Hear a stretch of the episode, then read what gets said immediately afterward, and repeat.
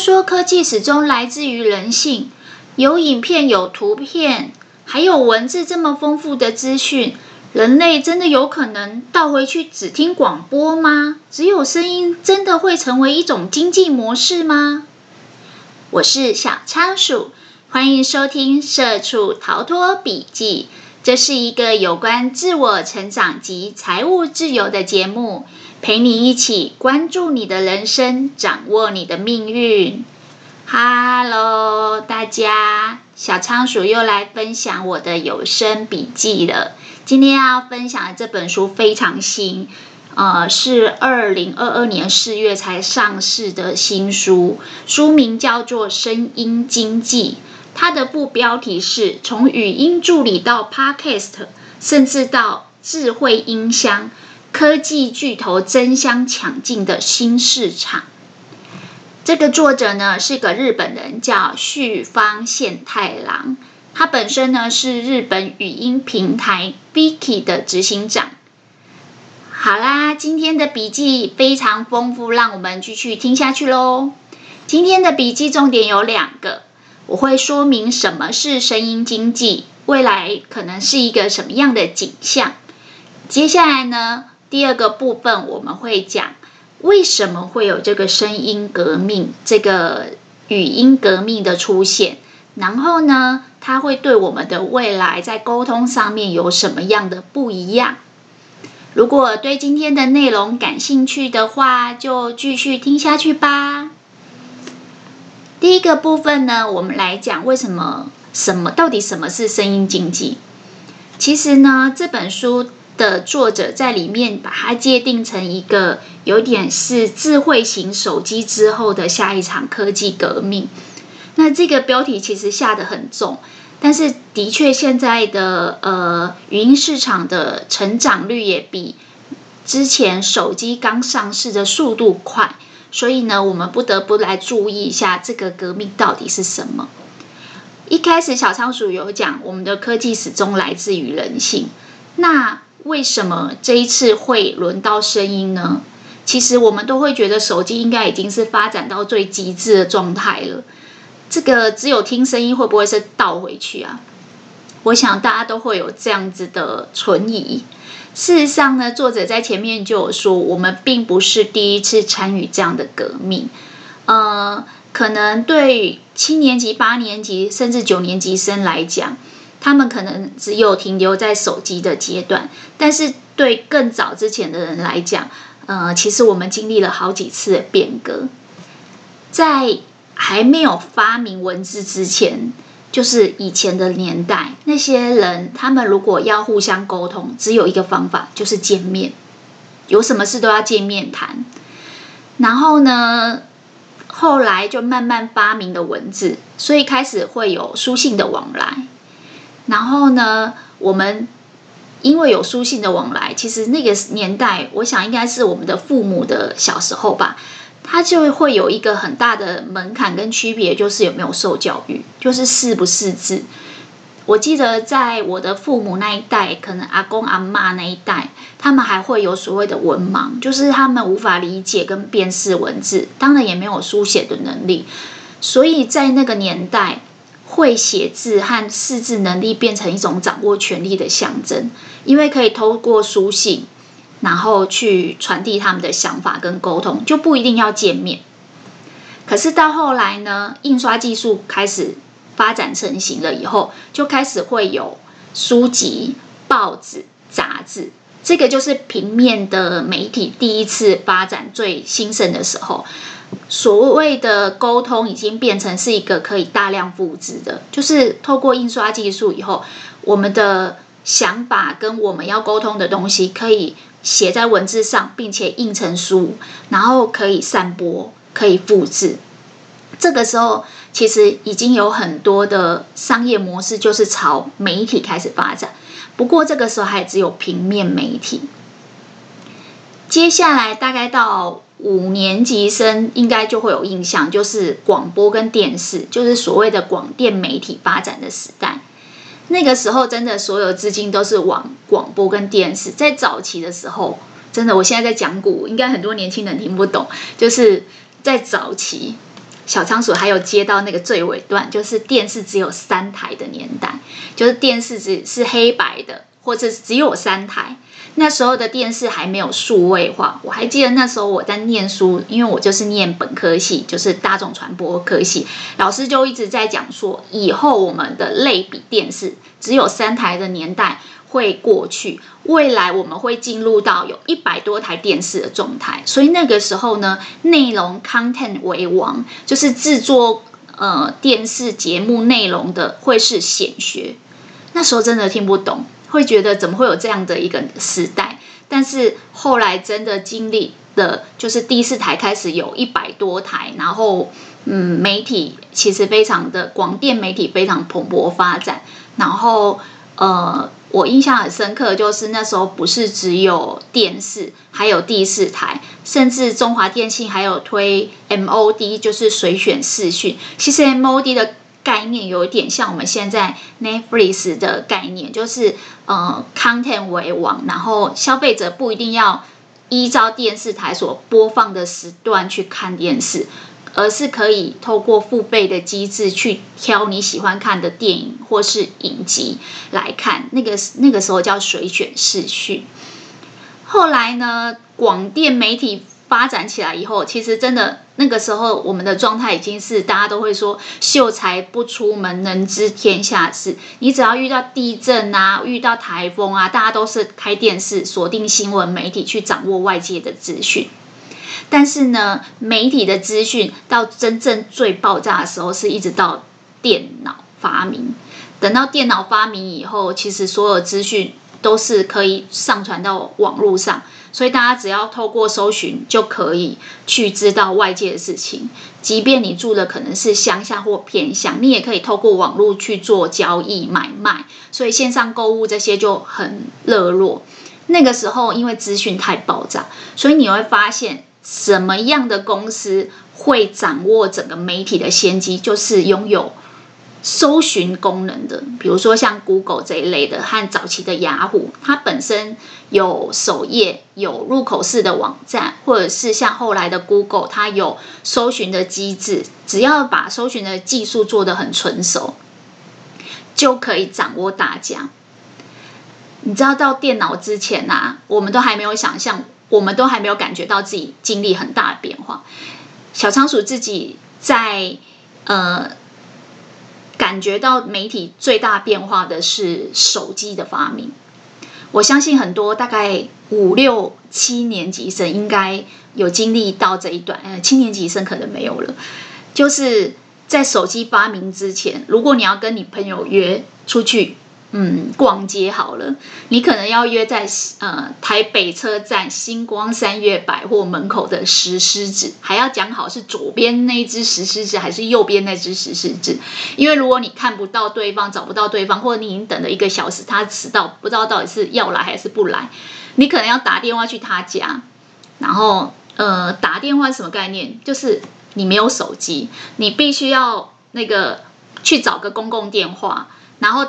投币或者是用晶片的那个电话卡打电话去他家，这个时候就很讨厌，因为有些父母会查水表，你会觉得啊、就是还要解释半天，因为接电话的通常不是当事人。如果接电话是当事人，你大概也会很生气，就是他根本都还没出门，因为那个时候只有室内电话的状态，所以如果他在家里接起电话，表示他跟你。约在星光三月，但他还没出门。我觉得这个是应该七年级生无法理解吧？因为对七年级生来讲，他们出生就有手机，他们随时随地都可以打电话，可以传讯息，可以接收最新的的资讯，所以他可能没有办法理解说，哦，原来以前我爸妈那年代有什么事只能打市话，还会被呃对方的爸妈查。就是查户口，就是盘问半天，然后才把电话交给当事人这样。那这本书呢，他就在讲说，从我们以前没有文字，然后书信，到后来可以有印刷技术以后，开始有平面杂志，然后平面书籍，到后来广电，到电电脑，到我刚才讲的手机以后，他说接下来手机要迈入一个是耳朵耳机。就手机本来拿从手拿的，可能会变耳机，这是一个新的经济形态，叫做语音革命，又叫做又叫做声音经济。语音革命是怎样的状态呢？因为呢，我们以前都是用手制作，比如不管是图片、文字或是影片，用手。然后我们用眼睛去接收，所以我们拿手机，所以我们是对着荧幕接收这些资讯。他说以后不会了，以后是一个用嘴巴制作内容，用耳朵接收的状态。就是诶，我们五官里面，我们的嘴巴跟耳朵其实也一直都没有在使用，应该是说没有这么只用耳朵的年代。他说以后会从手机变耳机，这个我听了觉得很不可思议。但是我经历过电脑。进入手机的年代，就是现在已经没有人扛着大台的电脑或是桌机出门的。现在不是小笔电，甚至 iPad 或者是那个智慧型手机，真的现在人每个人都会戴耳机了。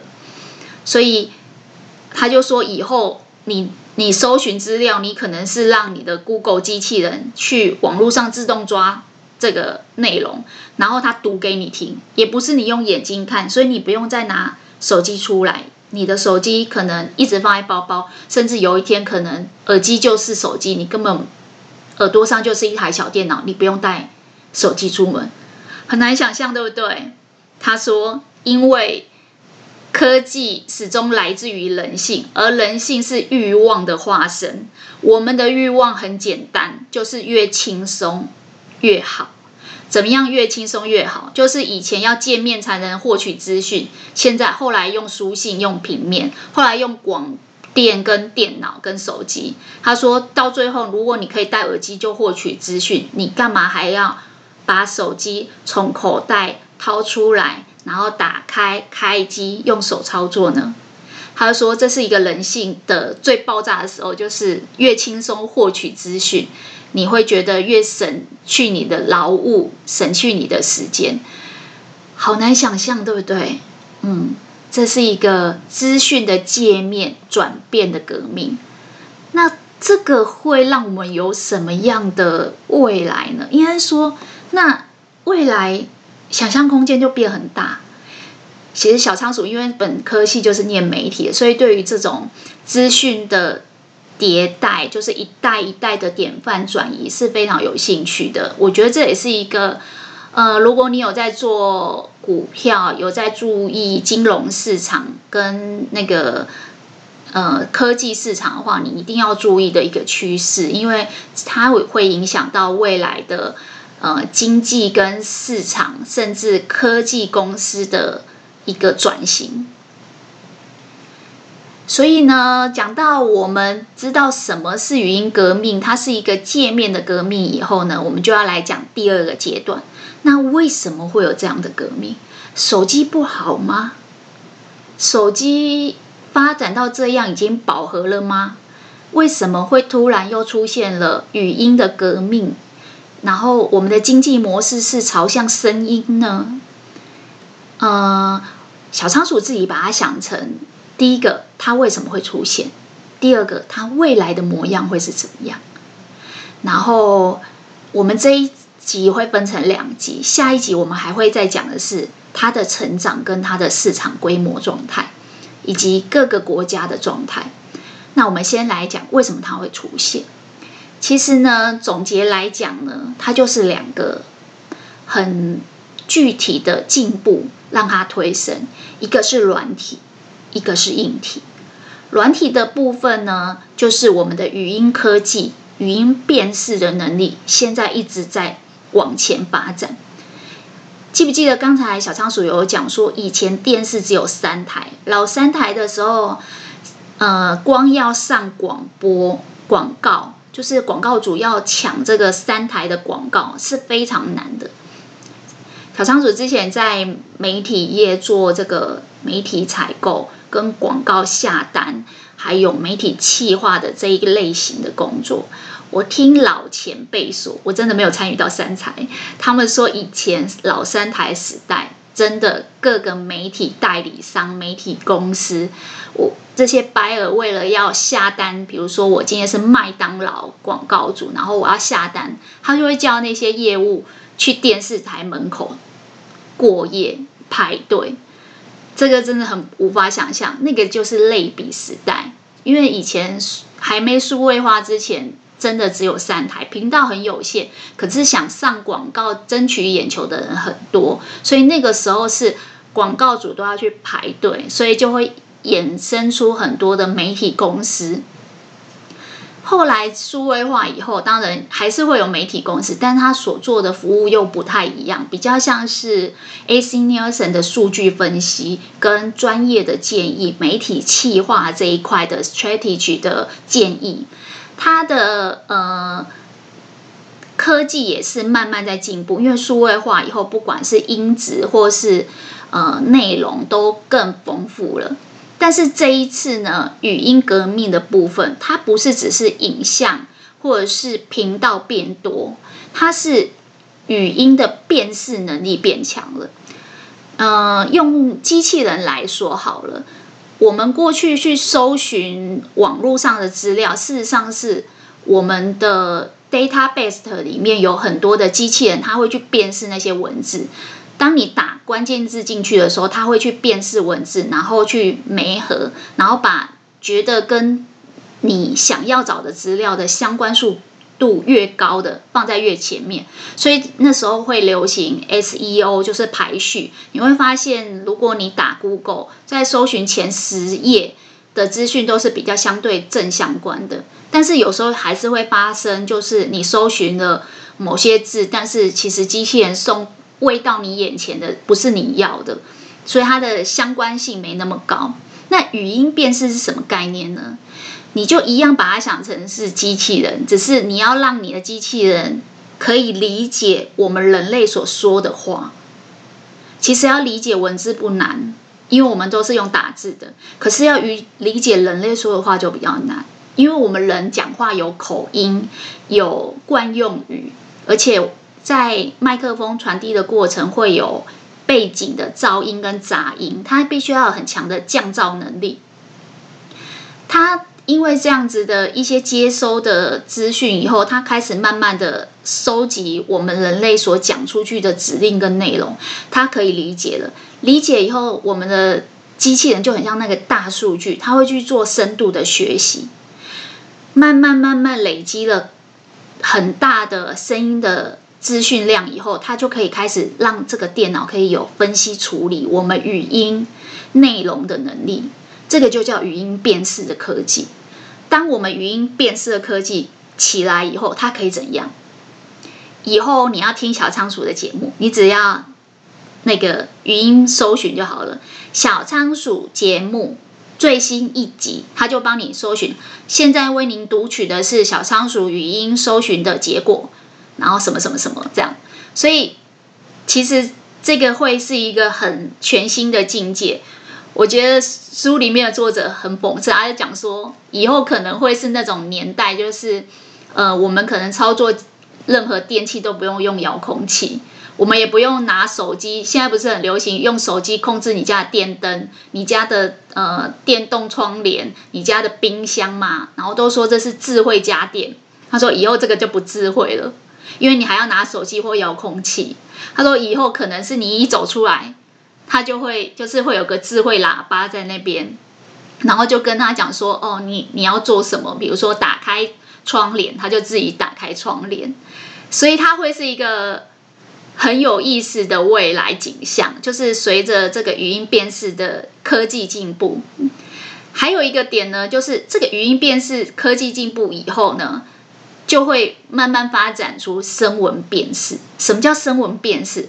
我想很多人都有。”嗯，有听过我们台湾本来要办那个数位身份证，就是我们要把我们现在实体的身份证回收，然后慢慢晶片化，然后以后只要插卡里面就可以读取很多呃政府知道的一些 database。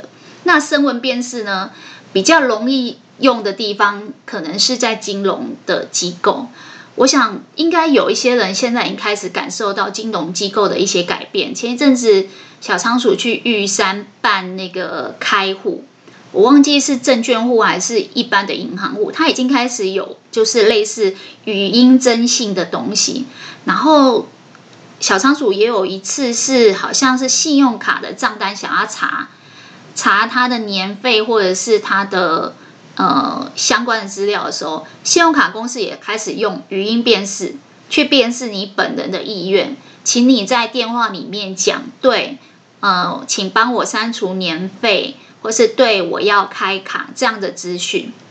那这个其实是一个还蛮有意思的呃运应用，就是说，当我们的语音辨识的科技好了以后呢，声纹辨识跟用。你的声纹来辨识你是特定人物的这个功能一旦有以后，可能就是像小仓鼠刚才举例的，就是你到处都会听到麦克风，而这些麦克风呢，它可能是有经过辨识，它只会听某些特定人的指示，就可能妈妈指示冰箱或是洗衣机，它才会动。呃，一般小朋友去说洗衣机帮我洗衣服，它不会动。就是类似有可以锁定特定的人这样的概念，所以这个是在软体方面，就是当我们语音的辨识的科技越来越进步以后，我们这个声音的市场就会开始变大，而且它应用的绝对不是只有 Podcast 而已，它包含语音助理，还有很多的家电。再一个就是我们的装置，硬体装置普及。一个习惯的养成呢，跟它的环境有很大的关系。之前小仓鼠很多节目都会讲到，你要注意你的想法，还有你的心态，因为这些想法、心态会让你养成习惯。那大家在讲这个声音经济的时候，第一个就会去想到的是，我们有听听什么东西的习惯吗？我们听的习惯会被改变吗？在这个。这本书里面，作者就有讲到，呃，几个硬体的装置慢慢在普及。第一个就是小仓鼠刚才有讲的智慧喇叭。其实智慧喇叭目前在美国非常普及，就是它里面都会有语音助理的的装置，有点像是大家比较熟知的 iPhone、Apple 手机里面会有类似 Siri，或者像呃我们的 Google。手机里面会有 Google 的语音助理这样的概念。这个智慧喇叭呢，它是一个接收器，就是你可以对它下指令。目前在美国比较普及。再来一个呢，就是蓝牙耳机。现在无线蓝牙耳机也越来越普及了，不只是苹果用户。小仓鼠自己观察呢，身边 Android 系统使用 Spotify 的。听节目的人，不管是听 Podcast 或是听音乐，用这样的系统的人，很多都是戴无线的蓝牙耳机。那这是为什么呢？其实蓝牙耳机呢，它现在的性能跟音质越来越好，它也会让大家使用的那个意愿变高。为什么呢？第一个，它因为我们有时候在工作的时候，难免还是会有一些背景音。会有一些噪音跟杂音。现在的蓝牙耳机已经可以做到降噪的功能，所以最明显就是，呃，在飞机旅途的时候，你会看到很多人会开始戴呃降噪的耳机，不管是耳罩式的或是呃无线的那种小的蓝牙耳机，它都可以让你对于呃高空飞行的那个舱压或者在呃，我们在路上走的时候，那种环境的环境音，还有一些背景的噪音，都可以做降噪。那这个呢，音质就会提高，因为它把外界的噪音下降了，然后音质提高了，人就会进入一种比较专注跟心流的状态。所以，其实这个蓝牙耳机也是推升大家为什么开始会听 Podcast，或者是会。呃，对于声音的内容创作有兴趣的原因，再一个就是它的性能也变好了。以前戴耳机有点麻烦，因为你常常要拿起来，就是有人要跟你讲话的时候，或是电话来了，你要接电话的时候，你要你要就是把耳机拿下来。但是现在呢，性能越来越好了。很多的耳机都是你只要稍微一个手势敲两下，它就可以自动切换。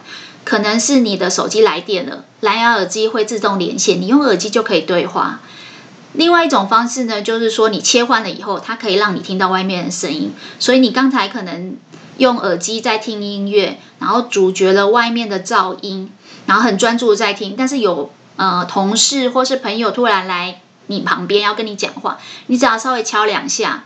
诶，马上你就可以听到外面的声音，你不需要把耳机拿下来，你甚至可以戴一整天，你就可以跟你朋友聊天。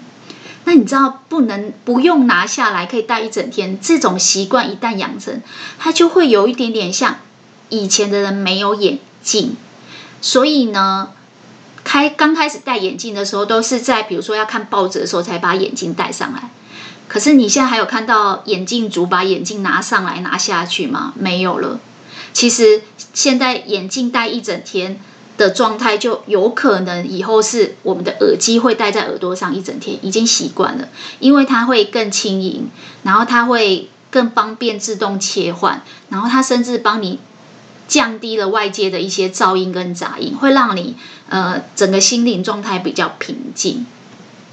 其实这个耳机的的的使用，我自己也是蛮有感觉。现在如果上捷运，几乎都会戴耳机，因为有时候捷运会摇晃，如果盯着手机萤幕，会让我觉得呃视视力上比较不舒服，有时候会晕车，所以我就会戴耳机。而且我观察在捷运上通勤族戴耳机的频率也越来越高。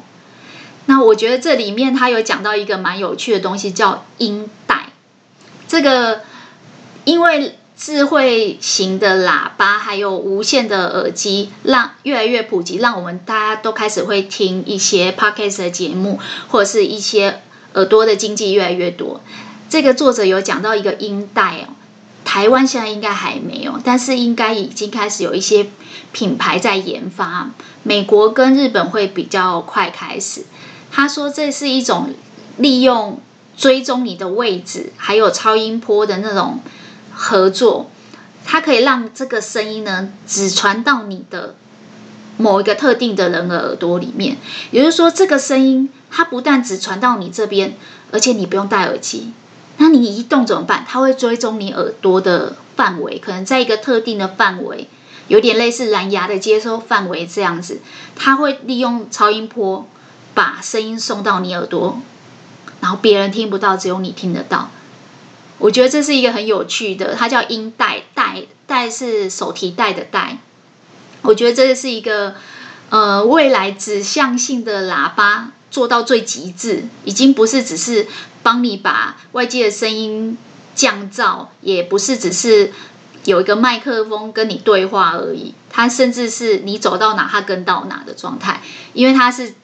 呃，追踪你耳朵附近的超的的一个范围，所以他用超音波过去传导到你的耳朵，这个蛮有趣的，希望以后真的会发生。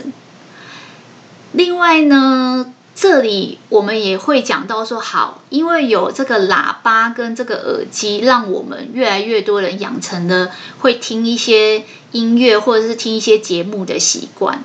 那除了这个以外，还会有什么样未来的模式？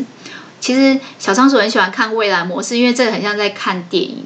小时候我们看电影，不是也会觉得有些科技都是在电影里面才会有，后来就慢慢就是在现实的社会，真的会有一些科技公司去研发这样的东西。这里面讲到的，我最期待的就是智慧家电，就是把我刚才讲的那个语音辨识的功能。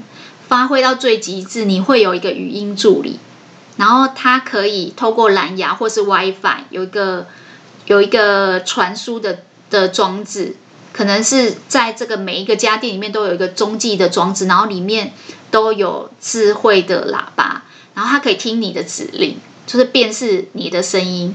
那它会应用在哪里呢？它可能会应用在电视、冰箱。洗衣机，还有我刚才讲电动窗帘，对不对？这个真的会是以后你会想说啊，阿公那个年代啊，都用遥控器看电视，然后开冷气。哦，原来是这样。以后的小朋友就会说，哦，原来以前是这样哦，现在都用嘴巴操作。然后还有一个点就是说，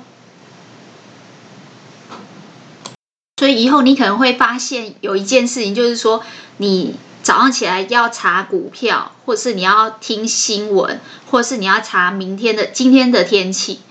你已经不会再拿手机 APP 出来，你可能是一早上起来边刷牙的时候，你就用耳机听；你可能是用呃，就是智慧喇叭，然后叫你的语音助理播今天的股市给你听，然后你用耳机听，然后也不用拿手机看那个荧幕。那这个时候你可能会发现，哎，很方便，就是像我刚才讲的，科技始终来自于人性。如果这时候再跟你说，阿公那个年代啊，以前啊，还没有手机可以看那个股票的时候啊，都要去那个号子。应该现在很多人不知道什么是号子的吼，就是都要去银行去看那个证券公司的荧幕，然后去看股票今天波动的状态，去决定他要不要下单。后来我们现在是用手机下单，对不对？以后可能是用耳机下单。就是 Hi Siri，帮我下两张台积电，我要买几点？呃，买多少钱？然后买多少股数？帮我挂一下单，很有趣吧？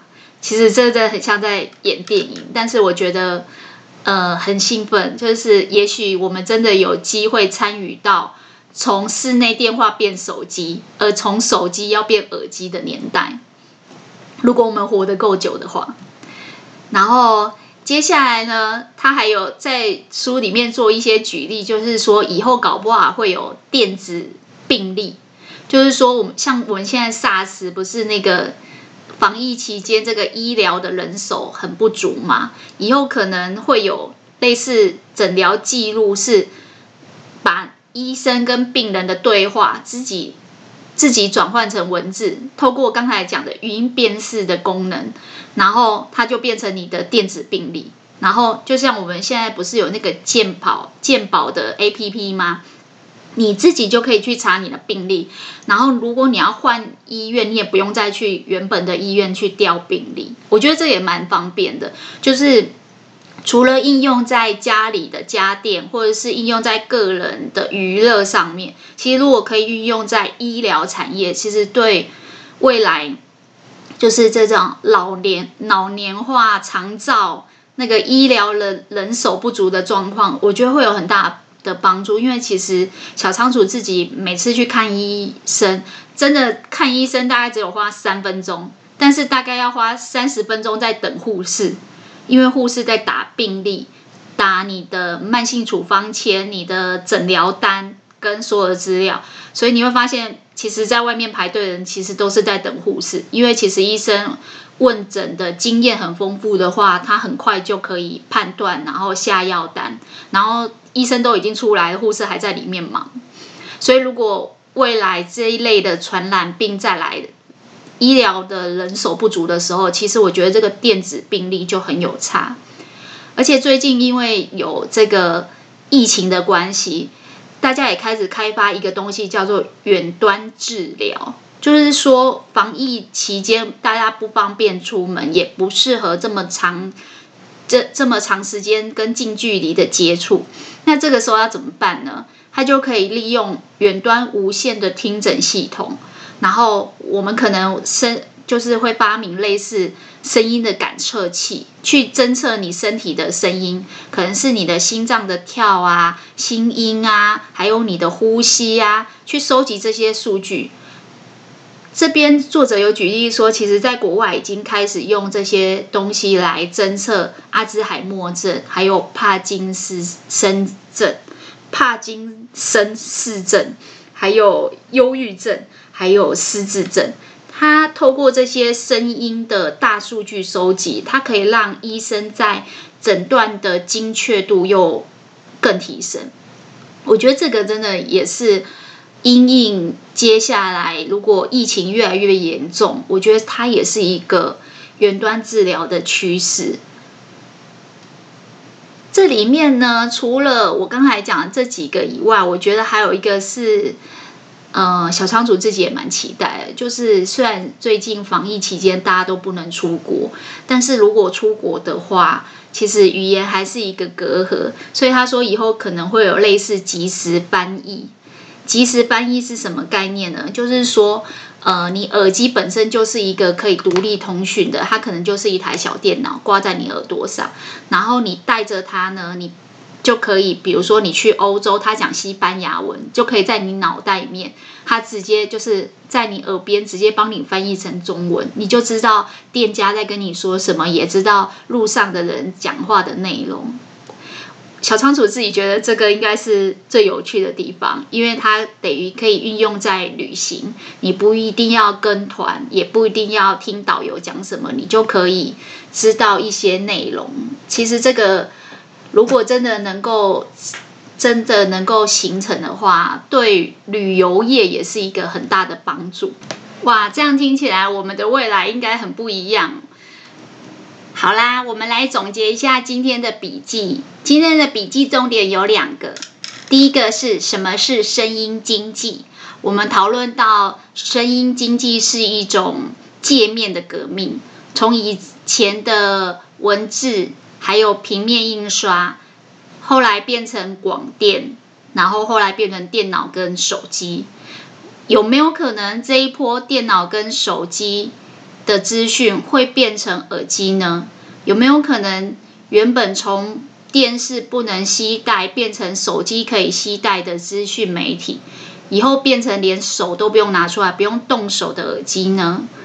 我觉得这个应该可以往后面看，但我觉得手机跟耳机重叠的的时间应该会有一段时间，毕竟，嗯、目前来讲，耳机还是有一些限制。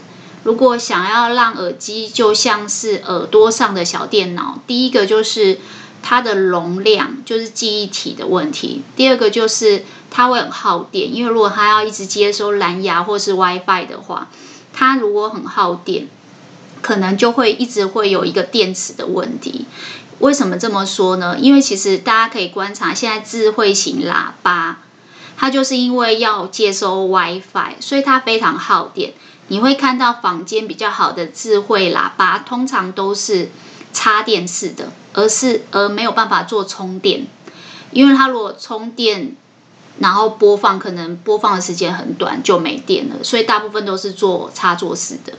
那什么时候可以脱离插座，变成戴在你耳朵上的小电脑？我觉得它要还要一点时间，但是呢，呃。也是因为这些软硬体的普及以后，其实会发展的速度会越来越快。应该说，越来越多的科技大厂愿意投入研发经费去研发这一块。今天还有分享第二个笔记的重点是，为什么会有这样的语音革命、这样的声音经济出现？然后它未来可能是一个什么样的模样？那我们讨论到软体的。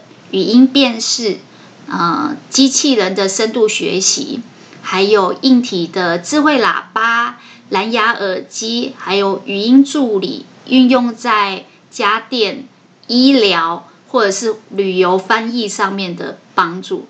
我觉得这个想象力其实还是蛮有的，接下来可能会更多。下一集呢，小仓鼠会跟大家分析两个重点，一个就是。语音这个媒体的特性，为什么要分析语音这个媒体的特性呢？因为每一个媒体它都有它自己的特性。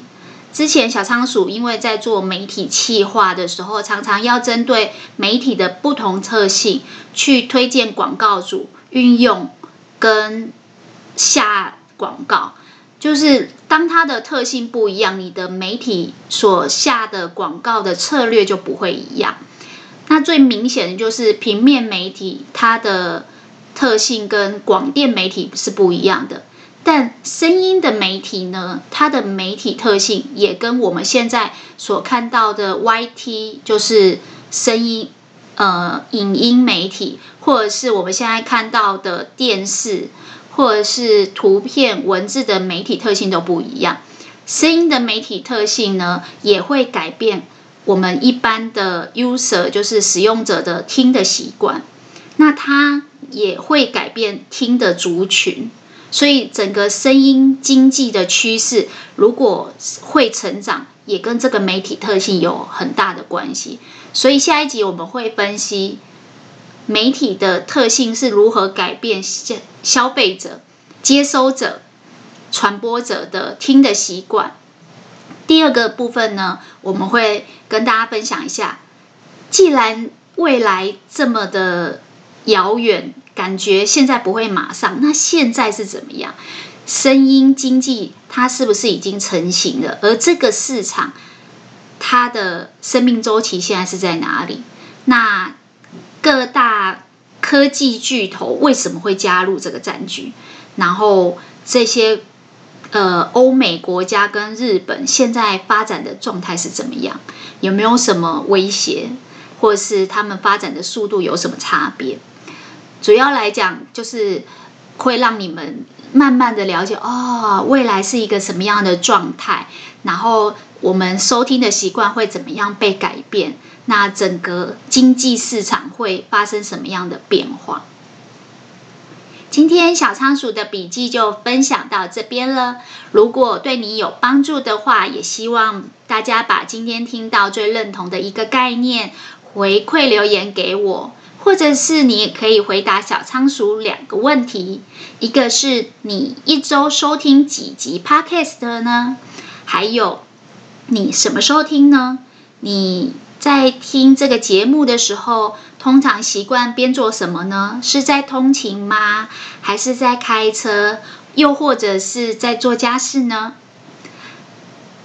呃，希望透过你们的留言，让小仓鼠持续创作优质的节目内容，分享更丰富的笔记给大家啦。那就今天到这里啦，拜拜。